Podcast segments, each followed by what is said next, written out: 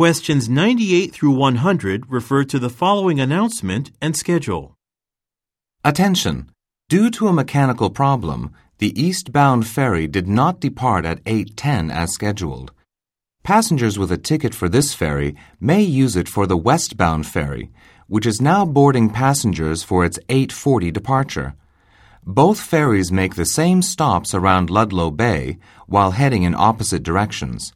Ticket holders who wish to receive a refund may do so inside the terminal building. We apologize for the inconvenience. Also, please be aware that the eastbound ferry will be ready for its next scheduled departure time. Number 98. What problem does the speaker announce?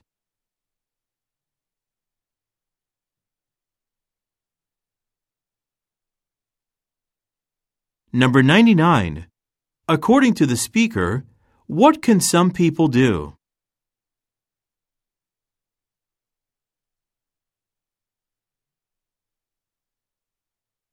Number 100.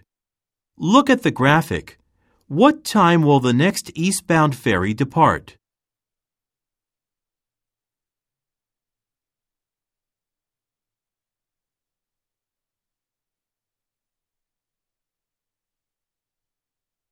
This is the end of the listening test. Turn to part 5 in your test book. End of recording.